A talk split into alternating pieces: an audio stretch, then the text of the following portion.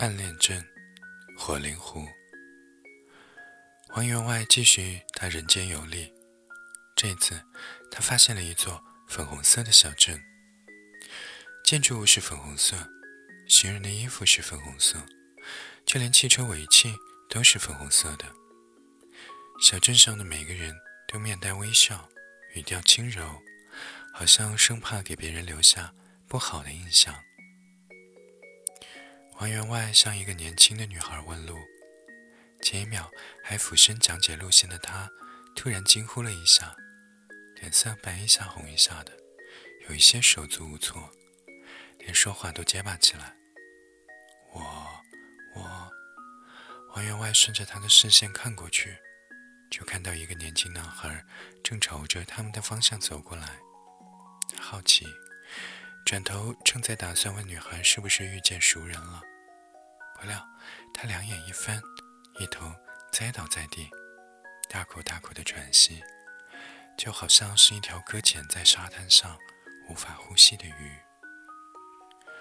王员外吓坏了，大声疾呼：“来人啊，快来人啊，救人了！”然后又慌忙的摇晃他的肩膀：“振作点啊，人类！”奇怪的是，路人似乎见怪不怪。并没有因此而停下脚步。姑娘边喘着气，边说道：“拉，拉我去那边。”王员外一愣，虽然有一些不明所以，但还是哼哧哼哧的把姑娘拖到了不远处的草地上。“哥哥哥，谢谢你。”姑娘缓过气来，面色通红，低声的问：“他，他走远了吧？”王员外扒着灌木丛。嗯走远了，我说那是谁呀？坏人吗？姑娘拨浪鼓似的摇头，含羞带怯：“才不是呢，他，他，他是……啊！”说着，他又栽倒在地。这可忙坏了王员外，他又开始疾呼：“救人啊！”还要拼命地摇他：“振作点啊，人类！”再拖着他跑得更远一点了。最后。王员外坐在桃心状的人工湖旁，听小姑娘讲这座小镇的由来。原来啊，这座小镇名叫暗恋镇，镇民都跟这个姑娘一样，默默喜欢一个人好多年，甚至发展到远远的看见那个人就会心跳加速、无法呼吸的地步。就算是这样，他们却始终不敢表白，因为不说出来。还可以把这种感觉留在心底一辈子，而万一说出来被拒绝的话呢？那岂不是很尴尬呢？可能以后连朋友都做不了。姑娘的手指绞着衣角，眼中含着泪水。全部的王员外表示没有办法理解。那像你们这样，不是很容易就错过自己喜欢的人了吗？也不能这么讲，我们会用比较委婉的方式来暗示对方。比如说，我们镇有一位著名的仙人，叫做祝英台。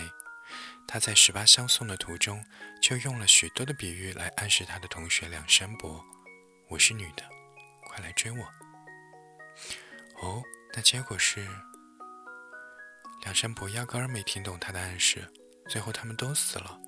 呜，姑娘被从中来，不禁掩面而泣。别这样，别这样，你再想一想。或许有成功的案例呢？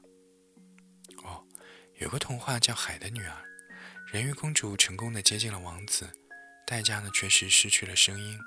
所以当她发现王子和别的公主在一起的时候，她无法告诉王子自己才是那一个救了她的人。于是，最后公主也死了。说不出来，那就打字告诉他嘛。好笨的人鱼，王员外扶额。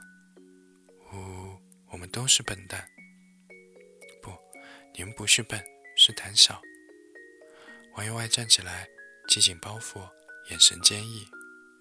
这样胆小的地方，他一刻也不想多待。这漫天遍野的粉红色，都不过是这群懦弱的人类自以为是的旖旎。他们以为把情感藏在心底很浪漫，他们以为用声音换腿就是莫大的牺牲。他们以为自己化为泡沫就是最大的爱，却从来没有想过，王子他想要的就是牵着那一天救了自己的姑娘的手步入殿堂。他从来不需要人鱼公主牺牲声音，更不需要她牺牲自己。他最需要的，就是他能够勇敢地游到自己的身旁，说：“你要找的人是我。”可是，沉溺于暗恋里的人不管不顾，他们只想做自己的事情，他们只想自己感动自己，他们什么都不说，然后又要痛心对方不知道自己的心意。临走前，王员外偷偷地溜进了镇里的广播站，清了清嗓子，对着喇叭大声说：“喂，我喜欢你，我们在一起好吗？”他的话好像平地一声惊雷，打破了小镇的宁静。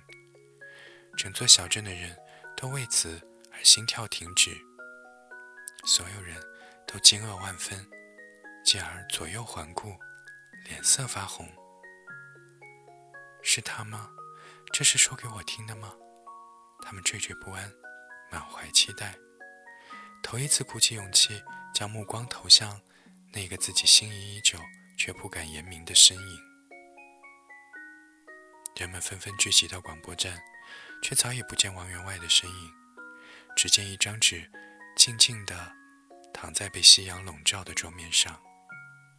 上面写着几行歪歪扭扭的字儿：“勇敢点，人类，拜王员外。”